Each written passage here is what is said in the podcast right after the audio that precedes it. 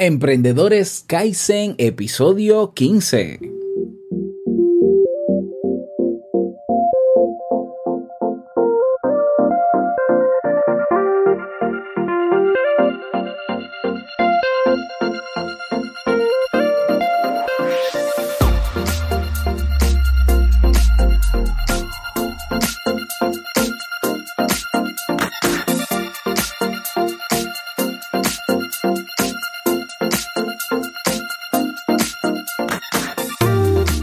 ¿Qué tal? Bienvenido, bienvenida a este nuevo episodio de Emprendedores Kaizen, episodio número 15. Y yo sumamente contento con el invitado que tenemos en el día de hoy. Estoy hablando de Joan Boluda, consultor en marketing digital y creador de la academia de cursos boluda.com, quien estuvo compartiendo con nosotros en el episodio 678 de Te invito a un café con el tema emprender desde cero y sin morir en el intento. Si no has escuchado ese episodio, pues ve, escúchalo para que conozcas en principio, en principio eh, quién es Joan, eh, qué hace, porque esta es la segunda parte de esa entrevista donde desvelaremos ese lado humano, esas situaciones a las que tuvo que enfrentarse Joan, pues nos los cuenta a continuación. Así que sin más, te dejo con la entrevista.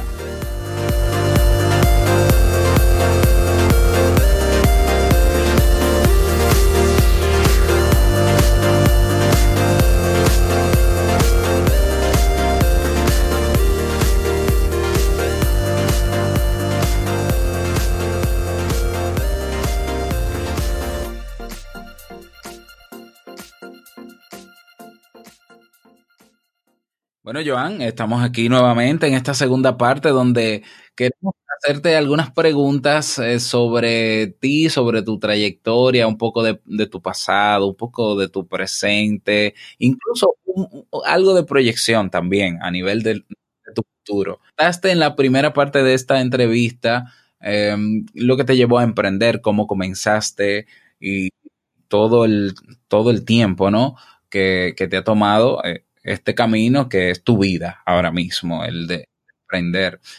Pero tú te gradúas de la universidad de administración eh, y comienzas a dar tus primeros pasos en diferentes áreas, eh, sobre todo utilizando Internet como principal plataforma. Eh, ¿Qué cosas, ¿En qué cosas tuviste tú que prepararte para para seguir avanzando? O sea, ¿cómo te preparaste tú? Porque yo me preparé con, con Joan Boluda, una persona. entonces no estaba Joan Boluda cuando yo empecé, no estaba en los cursos, entonces no pude hacerlos, ¿no? Pero es curioso, es, es curioso. A ver, yo, me, yo cuando empecé, lo que hice, claro, empecé con páginas web, como te decía, ¿no?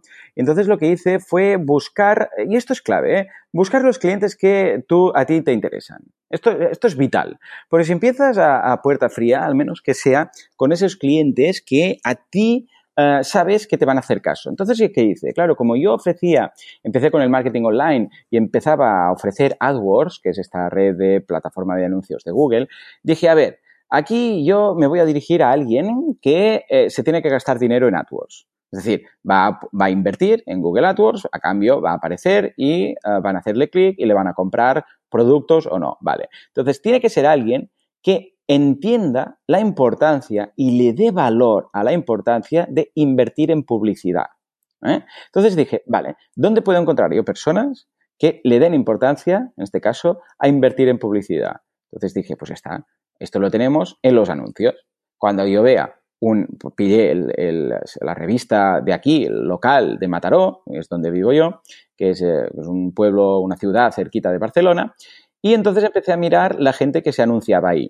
Entonces descarté los que tenían los anuncios más pequeñitos y empecé como mínimo la gente que tenía un anuncio de media página o de página completa. ¿eh?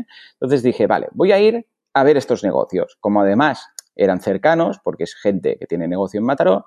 Yo sabía, porque pregunté a la revista, les dije, escucha, quiero poner un anuncio, ¿qué precios tenéis? Y me mandaron los precios, ¿no? Entonces yo sabía que los que tenían media página o más estaban invirtiendo unos 300 euros mensuales en publicidad. Y entonces dije, vale, pues son estos. Cualquier empresa que esté gastando, invirtiendo 300, 400, 500, 600, 1000 euros al mes en anunciarse en esta revista, yo sé que me va a escuchar ¿Por qué? Porque yo lo que le voy a ofrecer, que es AdWords, por aquel entonces AdWords estaban haciendo, ah, y sé que con este presupuesto mismo, estos 300, 400, 500 euros o lo que sea, van a poder lograr muchos más resultados y mucho mejores que a través de este anuncio aquí. Entonces fui y les dije, mirad, lo que os ofrezco este primer mes es lo siguiente, fijaros, ¿eh? En lugar de gastar 300 o 400 o 1000 euros, lo que sea, en esta revista que estáis anunciando cada mes, durante un mes no os anunciéis en la revista y anunciaros en AdWords. Yo no os voy a cobrar nada por la gestión. Simplemente usemos AdWords. Ese mismo presupuesto. Claro, fíjate que aquí a mí me gusta siempre mucho hacer una apuesta o, una propuesta de valor no-brainer decision, que es lo que llaman los americanos, ¿no? Es decir, hombre, te vas a gastar lo mismo, lo único que en lugar de gastarlo en una revista lo vas a gastar en AdWords. Punto. Yo no, no hace falta que cobre nada, simplemente para que veas lo que es. Y bueno, los resultados es que les maravillaron. Hombre, tú dirás, ¿una revista local? ¿En serio? ¿Y, quién mira? Además, fíjate que la revista local la ojea todo el mundo. Claro, la revista dice, no, 30.000 ejemplares repartidos. Ya, pero lo que pasa es que 30.000 ejemplares sin, sin ningún tipo de sentido. O sea, ¿quién dice que yo, porque sea un pintor y ponga un anuncio en una revista, las personas que van a leer esa revista necesitan un pintor? Pero ese mismo dinero colocado en AdWords, en un anuncio que aparece solo y únicamente cuando alguien va a Google y escribe pintor en Mataró, claro, esos 300 euros daban mucho más de sí. Porque de repente no es alguien que está en el baño ojeando la revista y ve un anuncio de un pintor. No, es alguien que ha ido a Google y ha escrito pintor en más la, eh, la, zona geográfica, en este caso Mataró.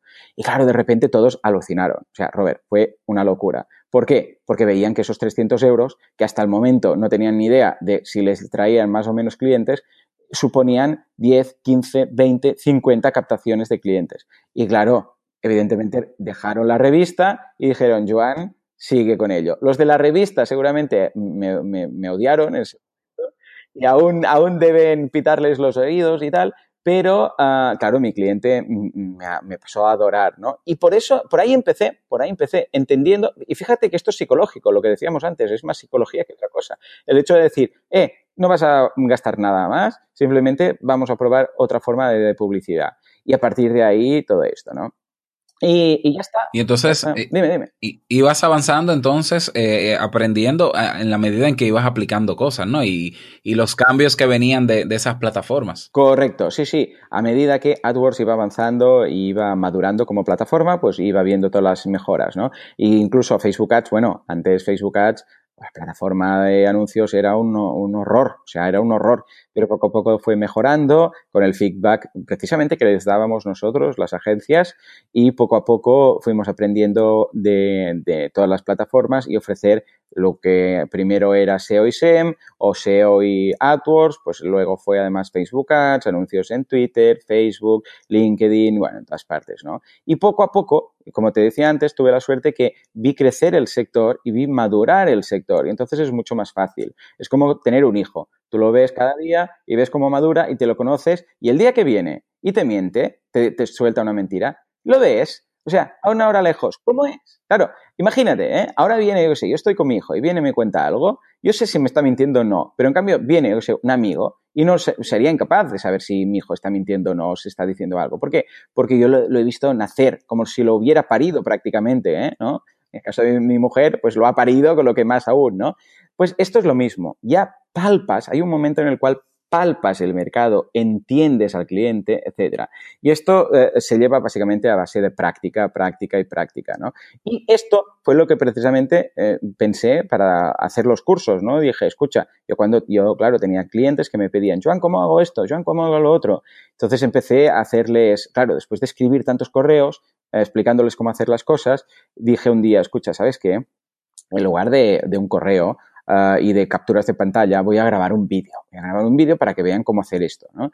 Entonces, claro, se lo hacía cliente a cliente. Entonces entraba en su cuenta de AdWords o de Google o de donde sea y dice, mira, esto se hace así y le mandaba el vídeo. Y entonces un día dije, escucha, ¿y si esto que va también para mis clientes, en lugar de para los clientes lo hago genérico? Bueno, de hecho el primer paso fue, en lugar de entrar en su cuenta y hacerlo con su cuenta para que lo vea, lo voy a hacer en una cuenta de muestra de, esta forma voy a poder reaprovechar el vídeo para todos los clientes el mismo vídeo, porque claro, no le voy a mostrar al cliente la cuenta del otro, ¿no? Entonces creé una cuenta de pruebas y empecé a hacerlo ahí. Y eso fue el segundo paso. Y el tercer paso fue cuando dije, escucha, ¿y si esto, en lugar de solamente para mis clientes, como un servicio de valor añadido, lo hago para todo el mundo? Porque seguramente si mis clientes necesitan saber cómo hacer algo en WordPress, AdWords, Facebook, donde sea, habrá otras personas que también lo necesitarán hacer que no son clientes míos. Y ahí nacieron los cursos. Imagínate, o sea, en mi podcast Uh, mis primeros, yo sé, 50, 100 o 150 episodios, mi CTA, mi, mi llamada a la acción, mi, mi, call to action, era boluda.com barra contactar. O sea, era contactadme y preguntadme cosas. Era esa. No eran los cursos. Para nada. Tú te acordarás porque estaba ahí. No eran los cursos. Luego fue boluda.com barra cursos y ahora los cursos ya están en la home, ¿no? Ha sido una evolución. Pero fíjate, o sea, fue la naturaleza propia de, estar ofreciendo día a día ese servicio, que de escribir muchos correos iguales pasé a hacer un vídeo eh, personalizado, de ese vídeo personalizado un vídeo general y de ese vídeo generar a una clase para cualquiera que se apunte en la plataforma de cursos que ahora, hoy en día, está aún en boluda.com. Imagínate tú la evolución. Sí, sí, sí, tremendo. Bueno, y, y, viendo toda esta trayectoria, ¿no? Todo este tiempo, todo el prueba y ensayo, prueba y error y demás. Pero, a ver, ¿Tú tuviste algún miedo antes de comenzar a emprender? Yo sé que lo hiciste desde la universidad, pero pero en algún momento sentiste miedo. ¿Cuál fue ese miedo? Eh, eh, cuando, más que miedo, e, era ese riesgo que percibes de decir, eh, ¿habrá suficiente mercado? Y esa es la gran duda que tiene todo el mundo. ¿Habrá suficiente mercado? ¿Tendré suficientes clientes como para vivir de esto? Yo me acuerdo que antes de montar, pues, pues, por mi cuenta, la, empresa que es la que tengo ahora, de boluda.com, estaba en una agencia y recuerdo que Enrique del Valle, que montó su empresa de gestión de AdWords, me decía, uh, Joan, lánzate cuanto antes. ¿Por qué? Porque hay un mercado muy grande ahí afuera y cuanto más tardes, más te vas a arrepentir. Entonces yo pensaba, a ver, si tengo como mínimo, yo pensaba, Robert, yo pensaba, como mínimo necesito cinco clientes. Con esos cinco clientes ya voy a poder pagar el, sé, pues, los autónomos, voy a poder pagar el gestor, el contable, cuatro cositas y tal. Y después, mira, con esto ya me conformo, ¿no? Y era esa duda de, ¿va a haber clientes eh, al otro lado? ¿Va a haber alguien al otro lado?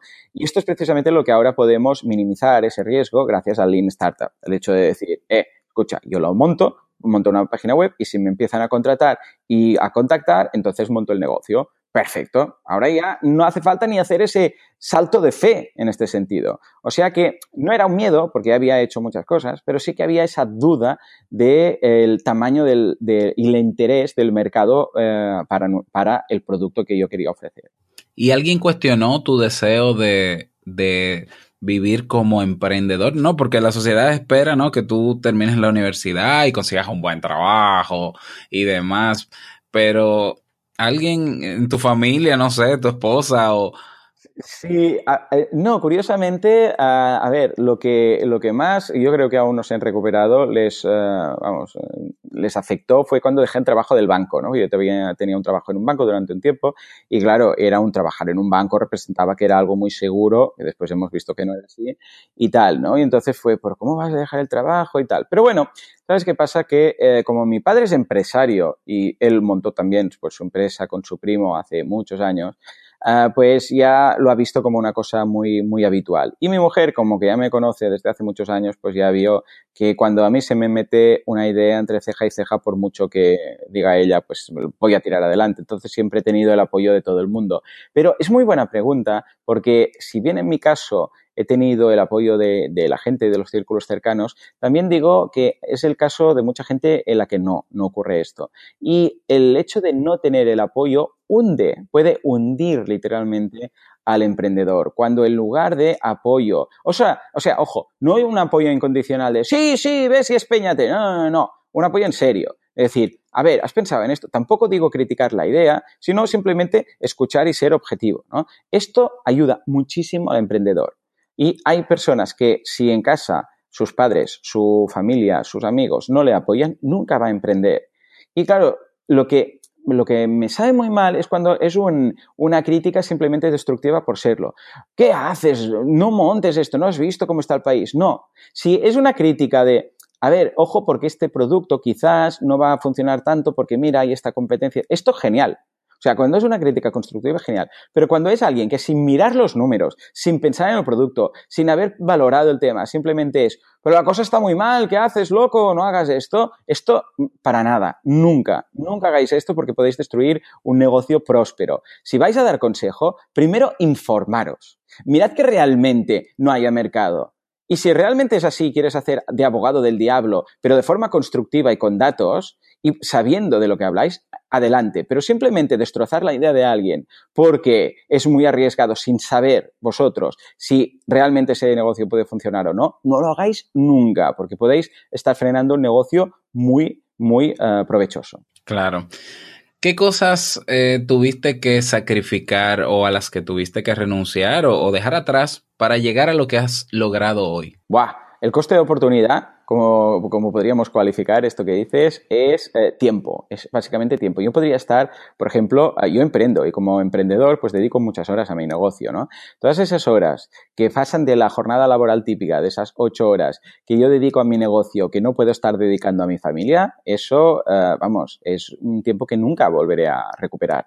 Claro, alguien, como decía, que hace de 8 a 3 o de 8 a 5 y tiene su horario y cuando ha acabado la jornada laboral desconecta totalmente del trabajo o lee ellos y lo dedica, por ejemplo, a la familia, pues son horas que va a dedicar a la familia. Yo como emprendedor dedico más de esas ocho horas diarias. Entonces, todo ese tiempo al que estoy renunciando de pasar con mis hijos, como mi mujer, de ir a, comer un día no sé dónde, a cenar no sé qué, porque tengo que acabar un desarrollo, o bueno, ahora no hago desarrollo porque tengo otra empresa que se dedica a ello, ¿no? Pero que tengo que hacer algo con un cliente, tengo que grabar un podcast, tengo que hacer otra cosa fuera de esa rutina o de ese horario laboral, todas esas horas que estoy contestando correos desde casa en lugar de estar mirando, no sé, pues, o jugando con mi hijo o cualquier cosa, eso es lo, vamos, es lo que más me ha costado en cuanto a no dinero, sino tiempo de quality time, ¿no? Con mi familia. Y eso se tiene que vigilar muchísimo, muchísimo, porque yo entiendo que cuando alguien monta un negocio hay un momento en el cual tiene que poner 24 horas al día pero luego a, a, tiempo y a, de alguna forma a medida que va llegando a esa velocidad de crucero y todo se aguanta, que recuerde que mm, son ocho horas y luego tiene una familia, porque si no, esos años no se los devuelve nunca, especialmente yo que tengo tres hijos eh, de dos, cuatro y siete años y que los estoy disfrutando muchísimo. Pero Robert, te digo, cada noche cuando los, los acuesto y tal, siempre, y que se quedan dormiditos y tal, siempre me arrepiento de no haber pasado un ratito más con ellos. Claro, claro que sí, claro que sí. Yo te entiendo perfectamente porque yo también tengo dos peques. ¿Qué edad, ¿Qué edad tienen ahora? Bueno, dos años y seis años. ¡Guau! Ya ves, ya ves. claro. Entonces, el pequeño ahora empezará ya a choporrear, ¿no? Uh, sus primeras palabras y tal. Sí, sí, sí, no, ya te da discursos eh, en ¿Qué me dices? ¿En serio? ¿Con dos años? Qué crack. Idioma, claro, pero los da, eso sí. Joan, ¿cuál piensas que es la fortaleza personal o tu mayor eh, fortaleza te ha ayudado a, mantenerte como emprendedor? Muy buena pregunta, muy buena pregunta, Robert. Uh, mira, fíjate, te diré algo. El otro día lo analizaba, en Así lo hacemos, hicimos un DAFO personal, que es algo que creo que debería hacer todo el mundo, un análisis de, este, de debilidades, oportunidades, amenazas y tal, análisis DAFO, que seguramente tus oyentes ya más que conocen, y dije que, uh, venga, modestia aparte, porque cuando hacemos un DAFO tenemos que ser muy sinceros, no vale decir, bueno, no, es que no me gusta decir mis habilidades y tal. Creo que una de mis capacidades que he tenido toda la vida, que mi madre siempre, por cierto, me había dicho, es que tengo la capacidad de entender las cosas y contarlas. Y eso, eso es precisamente a lo que me dedico ahora. Fíjate, mi madre siempre me decía, tú tienes que ser profesor. Y yo decía, ¿qué profesor? ¿Cómo voy a ser profesor? Sí, que explicas muy bien las cosas, me decía. Y me lo decía porque yo le daba clases de repaso a mi hermana, de cuando ella estudiaba en, bachillerato y tal, eh, le daba clases de inglés a, mi madre, ¿no? Y dice, es que tú tienes la capacidad de entender lo que cuenta el profesor y después contarlo de forma que yo lo entienda, o el libro, ¿no? O lo que sea. Y es cierto, esa capacidad, yo de hecho en, carrera, cuando estaba en segundo de carrera, ah, daba clases a los primeros de carrera, clases particulares, ¿eh? de informática y de otras cosas. Yo soy capaz, de alguna forma, de eh, leer un libro o escuchar una clase de un profesor o algo y mejorar de alguna forma, modestia aparte, ¿eh? ya te digo, pero mejorar la forma de contarlo. O sea, soy capaz de entenderlo y decir, vale, entiendo lo que me has dicho, pero creo que la gente lo entenderá mejor si lo explicamos y lo contamos así. ¿De acuerdo? Y eso ha sido algo que siempre he tenido, de alguna forma, ¿no? Entendía y no solamente entendía cómo lo contaba, sino que entendía cómo yo lo estaba procesando, esa información, y cómo podría poner un ejemplo mejor que el que ponía el profesor para que la gente lo entendiera. Y eso es algo que, he tenido de una forma innata, ¿vale? Y eso es lo que ahora precisamente estoy aplicando. Yo aprendo cosas, las aprendo de varias fuentes, veo los puntos débiles, los detecto de esas fuentes y de cómo se explica y lo cuento de mi forma. Ojo, yo no estoy diciendo que sea el mejor profesor del mundo, ni mucho menos. ¿eh? Yo no estoy diciendo que mi forma de explicar las cosas sea mejor que la de las otras personas, ni mucho menos. Estoy diciendo que mi fortaleza, que puede ser que haya gente que lo haga mejor, pero que la mía, en concreto, es entender las cosas y contarlas mejor. Sea marketing, sea inglés, sea informática, sea gestión, da igual. Entiendo de alguna forma cómo la gente procesa la información y cómo se puede explicar de forma que lo entiendan mejor. ¿eh? Que no solamente sea vomitar lo que pone un libro, sino eh, plantear las dudas y preguntas a una persona para que ellos mismos sean capaces de decir, ah, vale, vale, vale, vale, ya lo entiendo. ¿eh? Eso, ese aha moment, cuando alguien me dice, ah, era eso, Joan, ostras, ¿y por qué no me lo han contado así? Esto lo, lo, he oído tantas veces ya. Bueno, pues eso yo creo que es lo que de alguna forma ha marcado todo lo que estoy haciendo hoy en día. Definitivamente, o sea, confirma que estás en tus aguas con todos tus emprendimientos porque todos explotan esa fortaleza. Cierto, cierto, cierto. O sea que buscad, haced ese DAFO personal cada uno y buscad qué fortaleza tenéis y potenciadla como una fortaleza que os va a poner en ventaja competitiva eh, eh, respecto al, resto de competidores. Totalmente. Y hablando de eso, ¿no? Y entonces, ¿cuál piensas tú que es tu mayor debilidad? ¡Wow! Debilidad.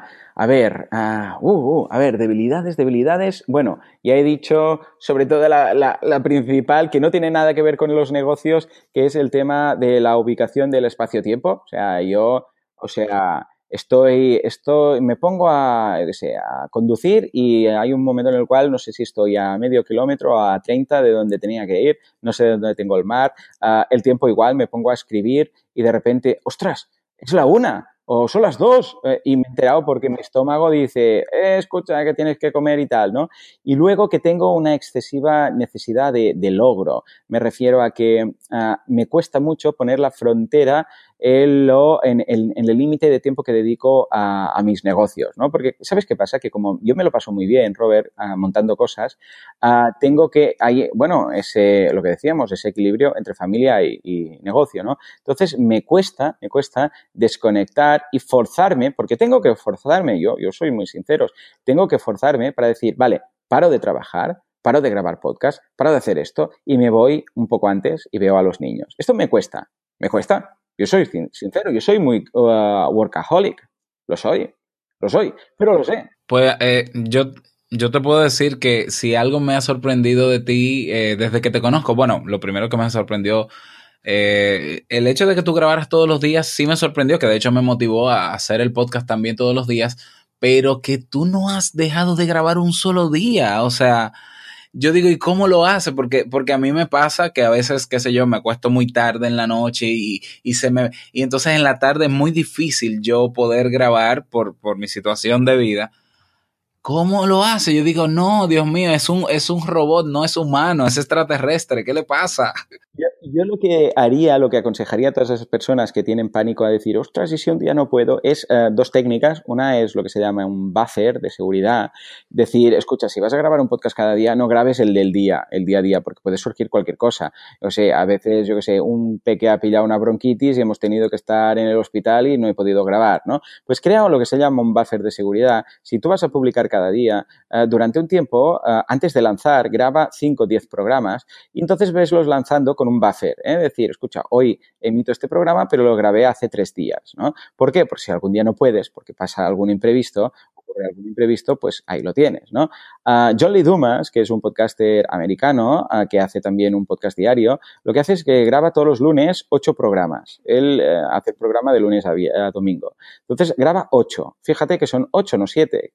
Entonces, ¿qué hace? Graba toda la semana más uno. ¿Eh? Esta sería una posibilidad que también ese uno se va acumulando y entonces si en un momento dado un lunes cuando tiene 15 o 20 programas grabados extra, si quiere estar una semana de vacaciones, pues se la puede tomar. Yo eso también lo aconsejo. Algo que podríais hacer, por ejemplo, si lanzáis un podcast de lunes a miércoles, ah, de lunes a viernes, es grabar de lunes a domingo. Es decir, que cada semana grabaréis no cinco, sino siete. Pero el sábado y domingo no lancéis el del día, sino que lanzad el del lunes siguiente o el del eh, martes, ¿no? Sería, imaginaros, vosotros grabáis de lunes a viernes cada tal, pero el sábado grabáis el del lunes y el domingo grabáis el del martes. De esta forma ya tenéis un pequeño buffer de dos días.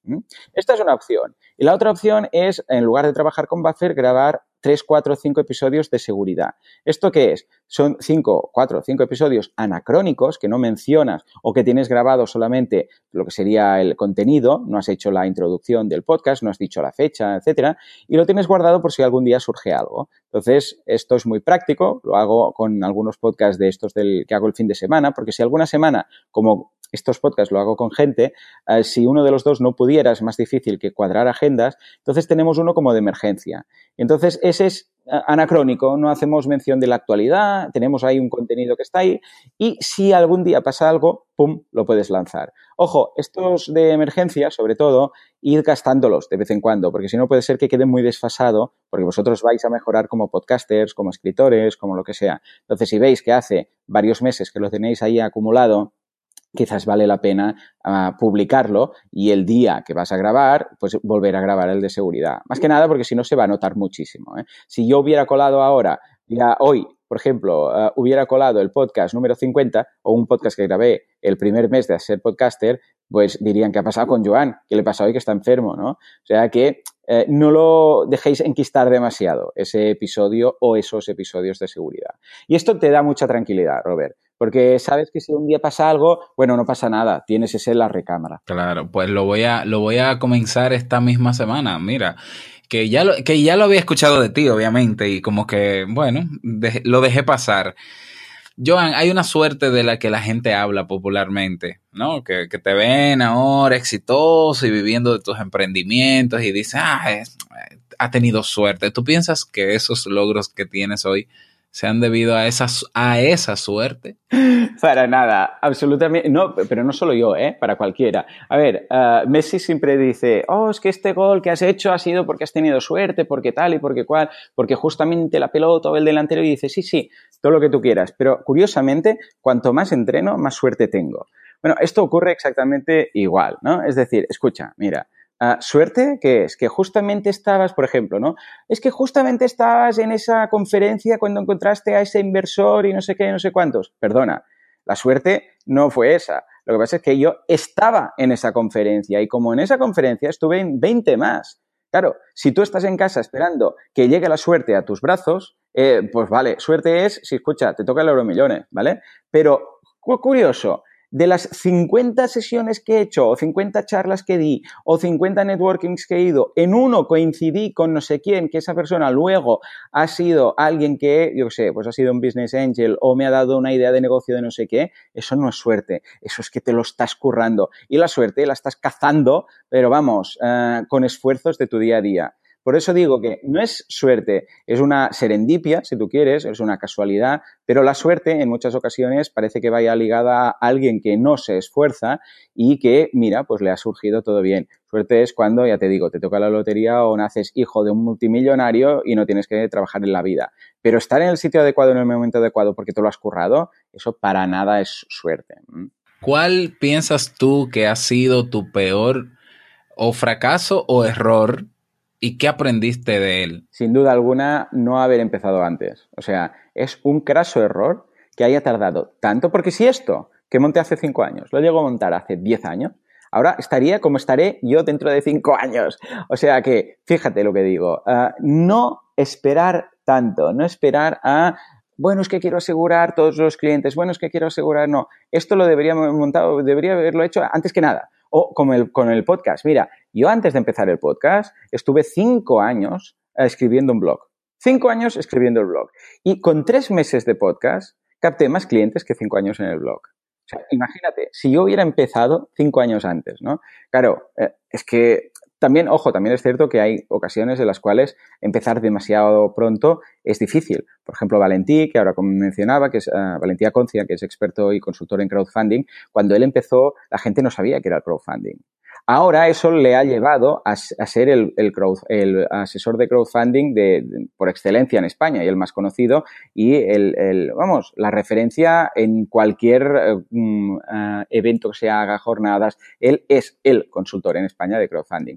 Pero durante un par de años, me atrevería a decir, uh, nadie sabía ni quién era él ni qué era el crowdfunding es un típico caso de alguien que tiene que educar al mercado, alguien que llega demasiado pronto. Si llegas demasiado pronto, lo que vas a tener que hacer es aguante, o sea, la técnica es aguante. Tienes que estar ahí, aguantar, aguantar, ¿para qué? Para que cuando esto florezca, tú ya estar ahí, esto es como si dices, escucha, yo me coloco aquí porque sé que de aquí van a hacer una montaña y cuando la montaña esté arriba yo estaré en, la cima, ¿no? Esto es lo mismo, no tendré que escalarla porque ya estaré aquí. Pero tienes que aguantar ahí esa posición hasta que sube la montaña, ¿no? Bueno, esto es una caricatura, pero es lo mismo. Entonces, uh, yo me arrepiento de no haber empezado antes, pero sé que si hubiera empezado, yo sé, 15 años antes, pues no hubiera ingresado nada.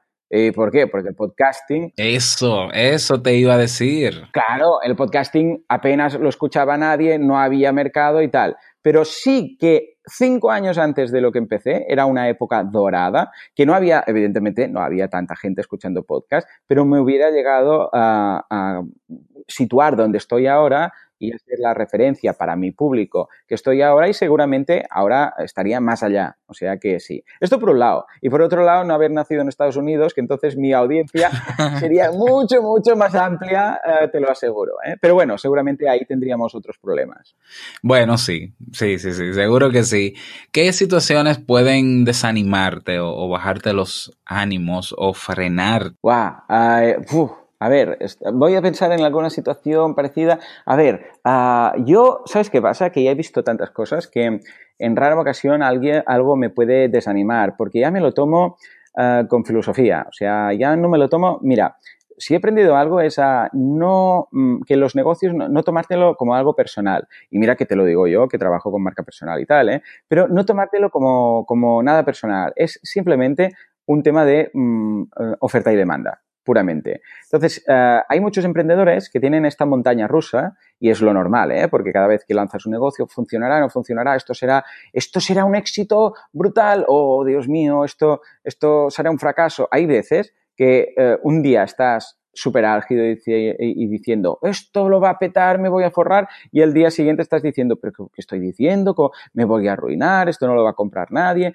O a veces, eh, Robert, es el mismo día, ¿eh? A veces con horas de diferencia. Alguien te dice algo, uy, pero este producto es muy caro, yo no lo compraría, y de repente, boom, o recibes un correo que dice, ostras, este producto es genial, ¿cuándo lo vas a lanzar? Y boom, un subidón. Y esto lo hablo en el libro, ¿no? La montaña rusa del emprendedor. Bueno, pues yo he aprendido de alguna forma a mm, que esa montaña rusa ya no sea tan rusa y tan loca, ¿no? ¿Por qué? Porque veo que es puramente oferta y demanda. Tú tienes una propuesta de valor, el público le puede gustar, si es que sí, adelante, si es que no, adelante, y escucha, lo vas alternando, ¿no? O sea que realmente uh, las situaciones, hombre, evidentemente, si un negocio pues uh, tiene una baja demanda y vemos que se tiene que cerrar, es una pena. Pero ya, de alguna forma, me acorazo un poco ante estas situaciones, ¿no? Y digo, pues venga, va, vamos a, vamos a intentar eso. Pero ya te digo, a nivel de negocios no es que me apenen las situaciones porque guardo la pena para otras situaciones que tiene el mundo, como por ejemplo todo el tema de, de, los derechos de los animales, de las guerras, del hambre,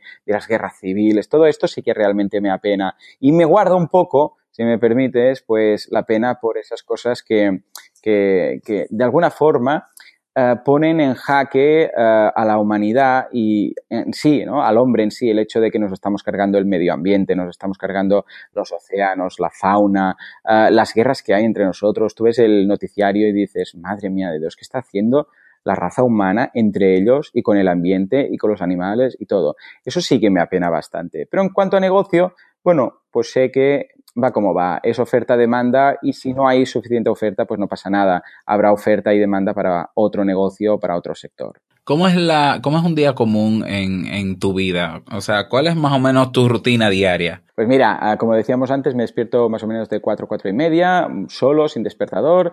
Eh, bueno, acompañado porque está mi mujer, no es que me despierte solo, pero me refiero sin despertador. Y entonces me voy al despacho a grabar. Entonces, ¿qué grabo? Primero grabo las clases ¿eh? de los cursos. Pero, perdón, perdón, Joan, tú te levantas y caminas al despacho. Ah, efectivamente, muy buena apreciación. a las 4 y media de la mañana. Sí, señor, sí, señor. Bueno, primero hago un poco de ejercicio para desvelarme típica ducha y tal, ¿no? Y entonces sí, me voy al despacho andando porque es una de esas cosas que eh, tenía claro. Yo no, no quiero para en ninguna circunstancia tener que para trabajar, para ir al trabajo, tener que desplazarme en coche, pillar tráfico o irme de mi zona de, vamos, de tiro de piedra. Claro, claro, claro. O sea, yo me acuerdo cuando iba a la universidad que un día eh, pillé un atasco y dije, este es el último, esta es la última vez que pillo este atasco, ¿no? Entonces, ¿qué hice? En la universidad, pues eh, decidí levantarme una hora antes, entonces, claro, no había ni Cristo en, las autopistas y llegaba antes a la universidad y, claro, como no estaban abiertas las clases, pues me iba a la cafetería a estudiar. Y eso, por cierto, me ayuda mucho a, mejorar mis notas, ¿no? Pues eh, también hice este pensamiento. Dije, un día dije, yo quiero trabajar en Mataró y voy a ir de casa al trabajo andando. Andando. Tanto si tengo que estar trabajando eh, de lo mío o de bar en un, de camarero en un bar. Me da igual, ¿eh? Y con todo el respeto. Y no, importando la hora. Totalmente. O sea, efectivamente. Entonces, ¿qué hago? Yo tengo el despacho a escasos 35 segundos andando desde casa. ¿eh? Entonces, claro. Sí, de hecho lo has documentado en video en Instagram. Sí, señor, sí, señor, lo viste, ¿verdad? Sí, sí, dije, hoy estoy en la portería de casa, vamos al trabajo. Sí, sí, hice el vídeo en tiempo directo yendo al trabajo. Sobran minutos en el vídeo, de hecho. Sí, sí, sobra tiempo, sobra tiempo.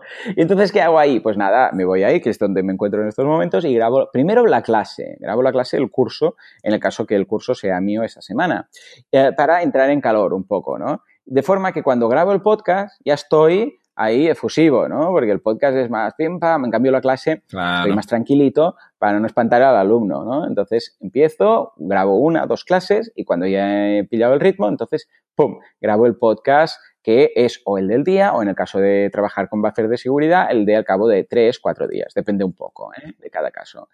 Y entonces cuando he acabado esto, que ya he creado el contenido, que es lo importante, ¿eh? siempre empiezo el día con lo importante, entonces ya sí me dedico a contestar correos. ¿eh? Digo, venga, tareas reactivas, veo qué es lo que hay, contesto correos, hago trabajo, etcétera. Hasta el mediodía. Al mediodía, fíjate que ya he hecho lo, vital. O sea, yo ya podría desconectar aquí. Yo he hecho mi jornada. Yo no tendría por qué seguir. Ya he hecho mis ocho horas. Me he despertado muy pronto.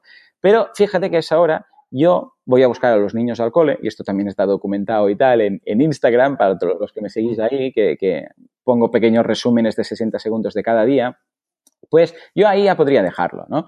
Pero ¿qué hago? Pues bueno, me voy al, cole, dejo lo, pillo a los niños, como con ellos, porque creo que es importante pues mantener ah, con los niños, pues, qué has hecho hoy y tal, ese feedback, ¿no? Con los niños, para no crear ahí eh, pues un gap entre lo que sabéis vosotros de los niños y lo que hacen los niños en su día a día. Luego los eh, devuelvo al cole una vez más, porque por la tarde también van, un, par de horitas. Y durante ese tiempo, ¿qué hago? Hago dos cosas. Por un lado, formación. En este caso, pues hago clases de inglés, recibo ¿eh? clases de inglés. Siempre, siempre creo que es importante hacer algo, aprender algo, dedicar media hora, una hora al día a algo, en este caso inglés.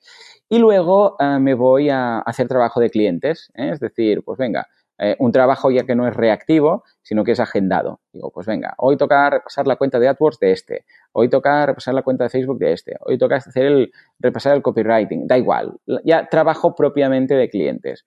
Hasta que se tiene que volver a ir a buscar a los críos al cole, que son más o menos las 5. Cuando hay extraescolares, pues voy más tarde, voy a las 6, depende del día.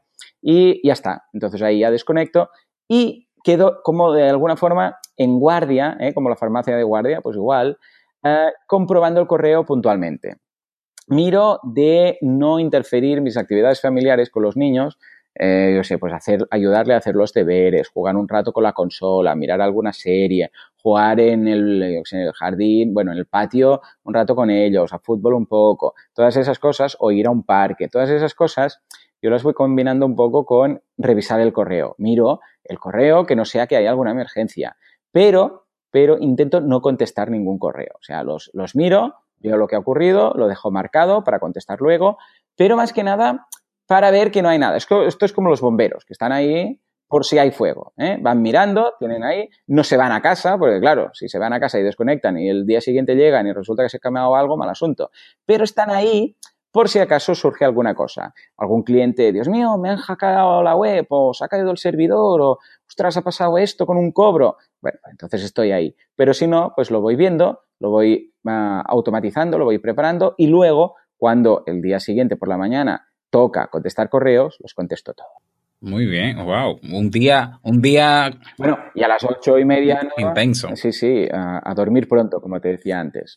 ¿Cuál es la herramienta que tú pudieras decir, sea manual o digital, que, que te hace ser más productivo en, lo que haces cada día? Sin duda alguna, time blocking. Time blocking es una herramienta, bueno, vamos a decirte una herramienta y una técnica. Podríamos decir que la herramienta es Gmail. Sin Gmail, o sea, estaría perdido porque todo lo, todo, todo lo centralizo en Gmail. Lo utilizo para, uh, yo sé, desde programar correos hasta contestar tareas, bueno, para todo, porque tiene una gran integración con el resto de la, de la suite de Google. Y como técnica, el time blocking, que básicamente consiste en que cualquier tarea nunca, nunca va a ser depositada en una lista de cosas que hacer, en una to-do list, sino que va a tener un día y una hora de inicio y un día y una hora de fin. Es decir, no vale poner en una lista traducir la web, hacer no sé qué, hacer lo otro y que vaya ahí creando telarañas. No. Si tú dices escribir un post, no se tiene que poner en una lista de tareas, se tiene que poner un día a una hora ¿Cuándo? ¿Escribir un post? Vale. ¿Cuándo? ¿El viernes a las 8? Pues venga, el viernes a las 8. ¿Ya qué hora vas a acabar? ¿A las 10? Pues a las 10. Y durante esas dos horas, o media hora, o hora y media, o lo que haga falta, vas a tener que hacer esa tarea. No vale ponerla en una lista, porque esas listas quedan ahí y, bueno, es una lista de cosas de, bueno, cuando me apetezca voy a hacer algo. No, no, no. Ponlo en el calendar, ponlo en Google Calendar o el que uses, y cuando llegue ese momento, miras lo que tienes que hacer y el calendar te lo va a decir. Porque si no, ¿Sabes qué pasa? Que lo que va a pasar al final del día es que el día te va a controlar a ti. Y la gracia del time blocking es que tú controlas el día. ¿Cuántas veces acaba el día diciendo, he hecho muchas cosas, pero nada de lo que quería? Mal. Mal, Robert. Así es, así es.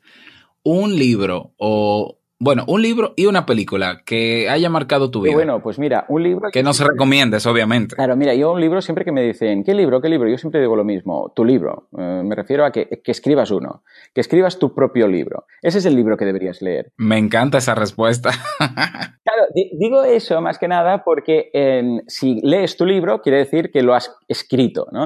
Eh, por eso me refiero, escribiendo un libro vas a aprender más que leyendo mil ¿vale? ¿Por qué? Porque una cosa es saber las cosas, pero la otra es saber tanto esas cosas como para poder contarlas en un libro y saber explicarlas y esmerarte, ¿no? Con lo que yo lo que diría es que todo el mundo escriba un libro, porque realmente si escriben el libro de lo que están explicando y enseñando, os aseguro que vais a aprender muchísimo, porque vas a tener que confirmar las fuentes, analizar, asegurarte de lo que dices, etcétera.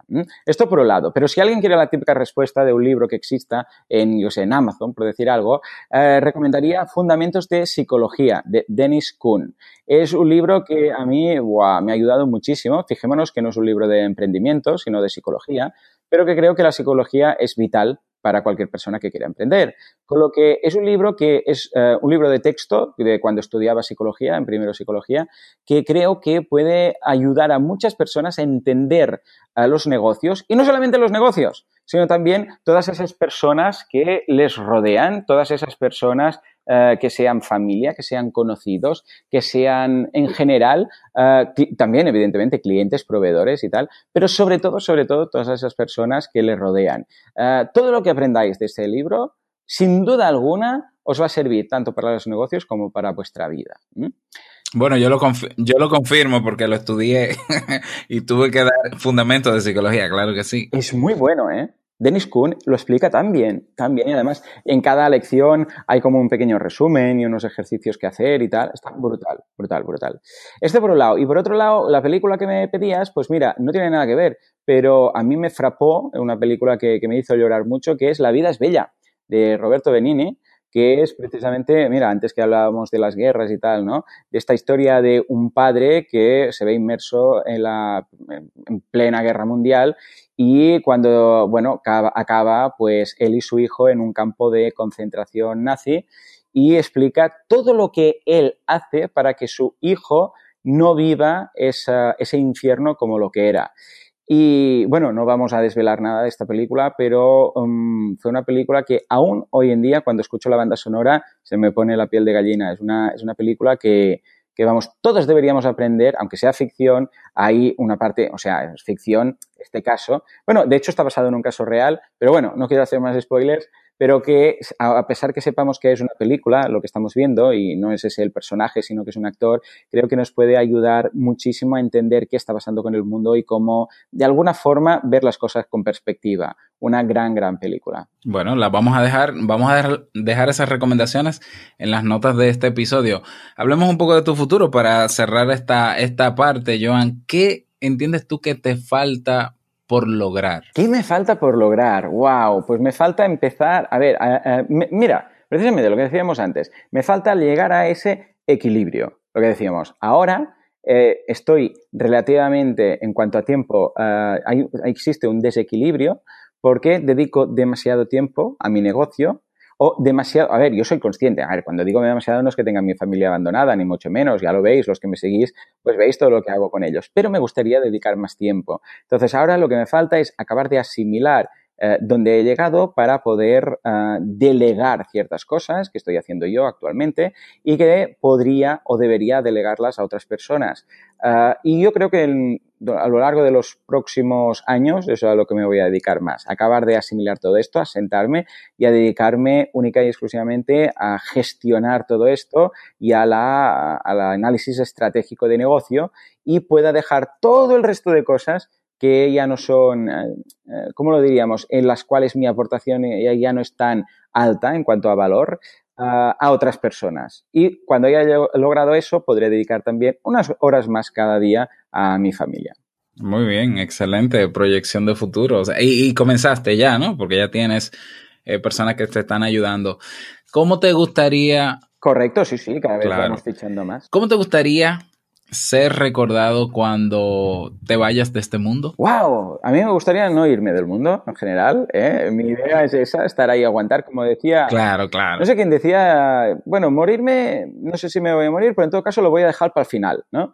Pues es un poco esta misma idea, ¿no? Como alguien que, simplemente, alguien que ayudó, alguien que ayudó. Es precisamente lo que más me comentan siempre cuando los, lunes contesto las preguntas de la audiencia en el podcast, uh, pregunta sí, pregunta no, me dicen, ostras, Joan, gracias por haberme ayudado porque he montado esto, lo otro, y a mí eh, me anima muchísimo cada vez que, o en el evento, ¿no? En el evento que monto cada año en, Madrid, ah, la gente viene, me, me cuentan sus casos, Joan, he montado este negocio, este membership site, este e-commerce, esto, o tú ahora que decías, he montado esto y he dado el paso, ¿no? Ah, con lo que he aprendido. Esto, uh, quieras que no, te llena, te llena, te ayuda, te da energía, te recarga pilas para seguir haciendo lo que haces. Con lo que realmente, simplemente con el hecho, mm, bueno, una persona ni envidiosa ni envidiada, simple, como decía mi abuela, simplemente una persona que ha ayudado a otras personas, con esto estoy más, más que satisfecho. Porque quiere decir que, eh, no solamente te has ayudado a ti mismo, no solamente has pensado en ti, sino que has ayudado al otro. Y creo que si todo el mundo hiciera lo mismo, ¿te imaginas, Robert? Un mundo en el cual, como mínimo, cada, cada persona haya ayudado como mínimo a otra, imagínate, sería... De hecho, te, voy a contar algo que quizás no sabes. Eh, Sasuke, que es, eh, eh, no es mi nombre de pila, no es un nombre de pila, sino que es, digámoslo así, parte de mi marca personal.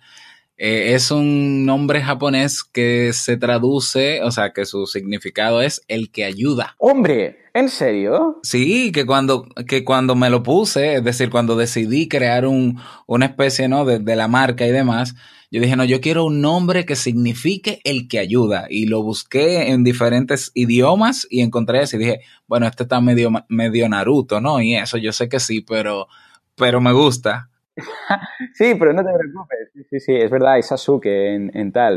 no es exactamente lo mismo, pero, eh, pero fíjate, no tenía ni idea. Eh, pues qué broche de oro hemos colocado aquí en esta recta final, ¿no? Eh, para, para acabar con tu nombre eh, de, de, marca, que es el que ayuda. Pues mira, ahí hemos, ahí hemos coincidido plenamente. Así es, así es. Bueno, agradecerte, Joan, no solamente por el tiempo que nos has dedicado, sino por todo lo que haces realmente. O sea, eh, yo no estuviera donde estoy eh, haciendo lo que hago en el día de hoy si no hubiese sido por haberte encontrado y, y haberte hecho caso, porque ah, yo soy muy de cuestionar cosas, no, pero yo yo te escuchaba cada día que iba a mi trabajo y yo decía, este tipo no, o sea, no, o sea, no. Y hubo un día que yo dije, no, yo lo voy a empezar a creer, o sea, porque, y voy a probar incluso lo que él dice. Y justamente yo probaba cada cosa que tú decías y funcionaba. Yo dije, ok, ya, e, este es mi norte, o sea, yo que estaba medio perdido, yo lo sigo a él y lo que él haga más o menos yo haré algunas cosas, otras yo sé que no, no lo podré hacer. Y bueno, hay, hay, un resultado, o sea, que eso, todo eso yo te lo debo a ti personalmente y mi esposa también. Oh, qué bien, ostras, qué ilusión. ¿Ves? Es lo que te decía, Robert. Estas cosas son las que me dan energía, lo que me, me llenan de ilusión del hecho de decir, mira, siempre debo ayudar pues, a, ti, a tu esposa y a todas las personas que me escuchan. No a todo el mundo, evidentemente, porque sé que no puedo ayudar a todo el mundo, pero solamente con esto ya está ya, estoy contento. Yo, a mí, a ver, Robert, estoy en un momento que a mí las cosas ya me van bien. Yo podría dejar de hacer el podcast. Pero, o sea, ahora ya hay un momento en el cual también ya miras, o sea, cuando las cosas ya te, tú ya estás cubierto, y dices, ostras, yo tengo, pues ya mi, mi, hogar, mi familia, mi sueldo, mis cosas, ya das un poco menos de valor a lo que puedes aportar para ti y empiezas a pensar con los otros, ¿no? Y eso es lo que deseo para todo el mundo, que esté tan bien como para empezar a despreocuparse de uno mismo y empezar ya a preocuparse para ayudar a los otros. Imagínate que todo el mundo lo acabara así. O sea que muchas gracias por tus palabras. Muchísimas gracias, Joan, por compartir toda tu experiencia y sabiduría, ¿no? con nosotros. Espero que te haya gustado esta entrevista. Me encantaría que me lo digas. ¿eh? Voy a preguntar, ¿no? En nuestra comunidad en Telegram y en Facebook qué les pareció la entrevista. Eh, recuerda que puedes ponerte en contacto con Joan Boluda en boluda.com. Voy a dejar tanto el libro, la película, los enlaces de, de este emprendedor de Joan eh, para que puedas ¿no? seguirlo, seguirlo y aprovechar todos los contenidos y la formación que tiene para ofrecernos. Para mí, ¿no? Ya lo sabes, es mi mentor, o sea que no hay manera de que yo no diga otra cosa que no sea sigan a Joan. Gracias por escuchar este nuevo episodio. Recordarte que tenemos todavía en el tablero del club tenemos la encuesta, la pestaña encuesta, donde me gustaría conocer cómo percibes los cursos, es decir, que, cuál es la prioridad que tú le das a la, lista de cursos que propongo para los próximos meses y también los masterclass. Recuerda que tenemos masterclass ¿eh? próximamente, creo que el 12 ya de julio tenemos nuestro segundo masterclass, así que no puedes perdértelo, agéndalo ¿eh? para que nos encontremos y vamos a hablar de cómo ganar dinero extra con programas de afiliados, si mal no recuerdo. Pero bueno, en, el, en la pestaña eventos tienes ese dato. Así que, sin nada más, gracias y nos escuchamos en un próximo episodio. Chao.